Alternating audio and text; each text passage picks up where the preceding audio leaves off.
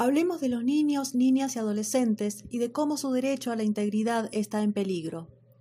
Ese peligro no tiene nada que ver con la educación sexual integral ni con todo eso que molesta a quienes integran movimientos del tipo con mis hijos no te metas. Justamente, la posibilidad de recibir clases de ESI en un aula, un espacio seguro y confidencial, es algo que hoy les falta a las infancias y adolescencias porque todavía no pueden volver a las clases presenciales debido al aislamiento decretado para frenar la pandemia de COVID-19.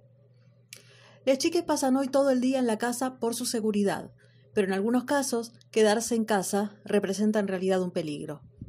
Muchos sufren abusos sexuales por parte de algún integrante de la familia, y al no poder salir, quedan a merced de este depredador, casi siempre un varón. Si logran contarlo o alguien más en la familia se da cuenta de lo que sucede, en más de una ocasión se topará con algún obstáculo tipo enorme. La invocación del inexistente síndrome de alienación parental, o SAP. Según este falso síndrome, las niñas pueden llegar a sostener que fueron víctimas de abuso, casi siempre por parte del padre, convencidas por otra persona adulta, casi siempre la madre, aunque nada de eso haya sucedido. El inexistente SAP nació en la imaginación perversa del psiquiatra forense Richard Gardner, dedicado a la defensa de agresores sexuales.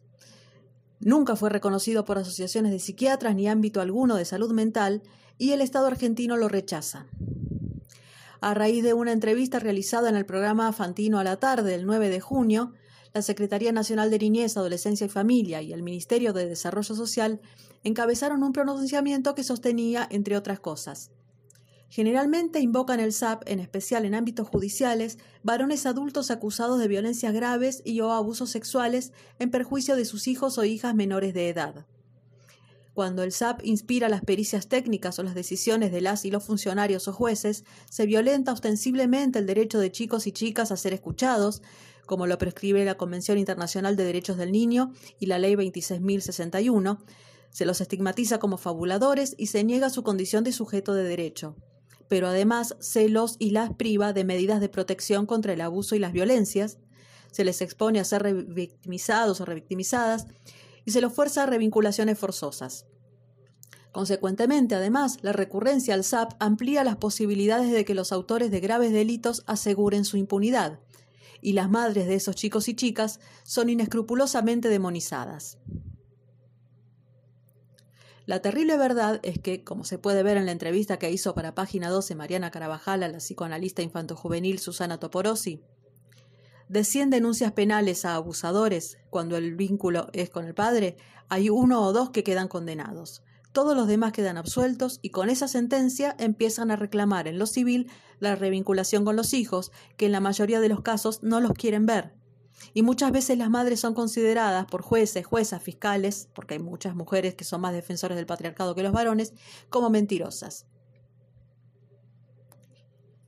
La persistencia de esta conducta patriarcal en los juzgados, aunque no se nombre al SAP cuando se lo aplica y a pesar de que las poquísimas denuncias falsas se detectan enseguida y no prosperan, muestran la urgente necesidad de implementar las capacitaciones en género derivadas de la ley Micaela a todo el ámbito de la justicia.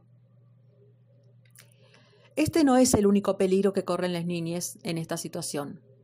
El grooming, la práctica de engaño y seducción por parte de personas adultas a través de las redes y chats, se expande en el país.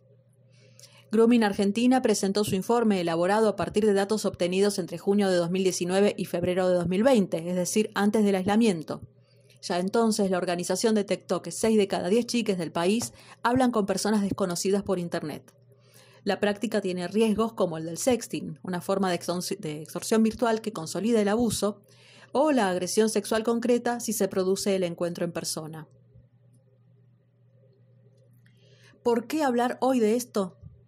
Porque se trata de pedofilia y hay una gran movida en redes sociales para legitimarla como una orientación más dentro de la diversidad sexual. La movida, claro, no viene de la diversidad. Viene de los grupos de pedófilos que se disfrazan con eufemismos como personas atraídas por menores y buscan infiltrar el movimiento. La pedofilia no es ni será jamás parte de la diversidad sexual. No es una orientación, es una perversión y un delito. El deseo no es compartido entre pares, es impuesto por la persona adulta desde un lugar de poder y desigualdad sobre la persona menor. La lucha de la diversidad va en el sentido opuesto. reivindica la autonomía soberana de cada persona sobre su cuerpo y el derecho a vivir la propia sexualidad libre de toda forma de violencia. Thank